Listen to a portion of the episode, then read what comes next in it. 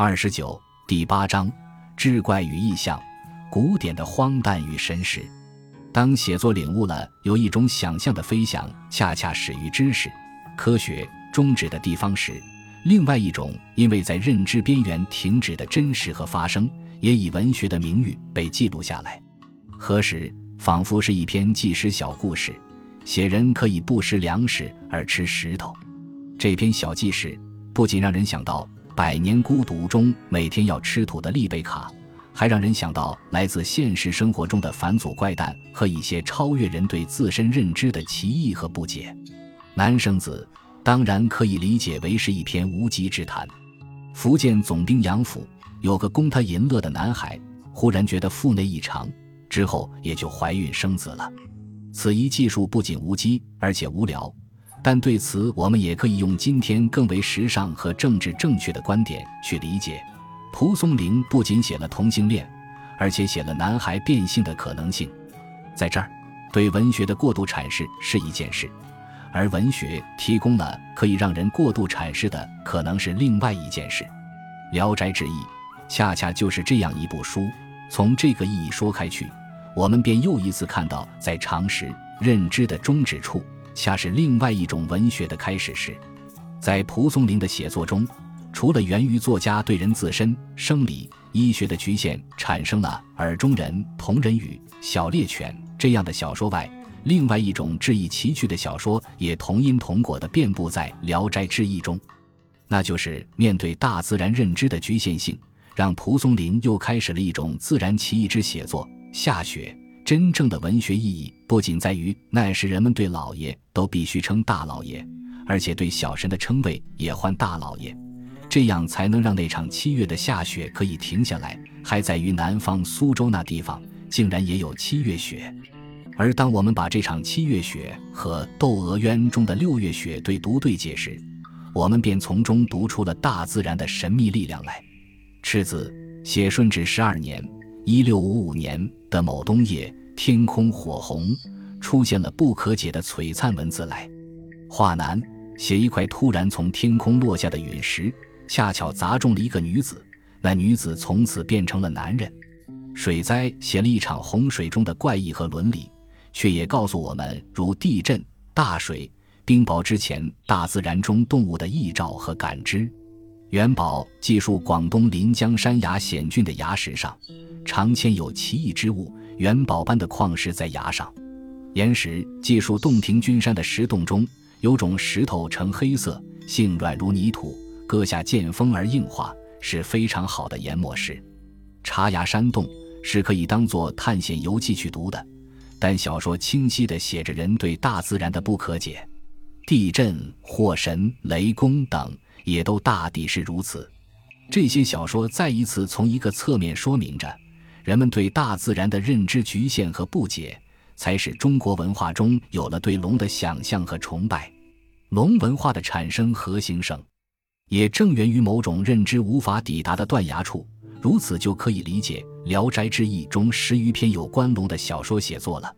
如《朱婆龙龙》《宿仙产龙》和《博星女》。在这儿，值得思考的一个问题是，在非狐、非鬼、非科举的小说题材中，在医学。生理和自然认知的局限里，我们没有读到如鬼屋写作中的小谢、画皮、连锁、聂小倩这样奇妙动人的小说来；没有读到在狐狸到人间的故事里，如青凤、胡生、小翠、丫头、莲香、胡大姑、胡四相公这样的小说来；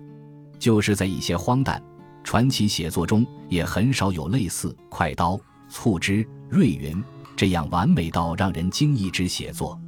如此说，决然不是论到蒲松龄的写作之不足，而是说《聊斋志异》以近五百个短篇写作为我们在方方面面的证实了一个根本点，那就是在这些飘飘洒洒的小说中，凡是关涉人情和俗世之写作，多都绘声绘色，落笔有神；而凡离开人和日常俗事拉开距离的，便显出了滞色和生硬，缺少了生活、人情、人性的滋润和应然。当三百年后，我们将文学是人学作为写作的律条和信仰反复讨论时，原来在三百多年前，《聊斋志异》已经通过写作证实了这一点。自某一角度说，文学终归是一种人的俗世情感学，哪怕是非人的神、鬼、狐、仙或妖异，但凡蒲松龄写出华彩篇章的，无不是这些非人的人成为凡俗的人，或者是非人的人也要和凡人生活在一起。反之，让人或故事的走向离开尘世和凡人趋远的，便呈现出一种滞涩、僵硬，甚或无意义。如天空落下一块石头，让女人成了男人，或男人成了女人样。就志怪传奇这些意象小说言，在我们说的滞涩僵硬中，却又有一种荒诞极具现代性。这样的小说在《聊斋志异》中篇数并不多，然仅有那么几篇，也足让这类写作有了不凡的价值和意义。如有人说的一篇铸剑撑起了整个故事新编一样。而在《聊斋志异》中，九重、孙生、小官和红毛毡，可谓是这类写作的奇中之奇、怪中之怪，而又不失某种真实的可能和想象，为超现实的写作筑基起台，打造了登天之云梯，且还为这种云梯搭靠挖下了犄角和靠墙。九重在这几篇小说中，并不是十分出色和光耀。而日本作家芥川龙之介则根据九重在大正五年（一九一六年）写了同名小说，发表在了《新思潮》。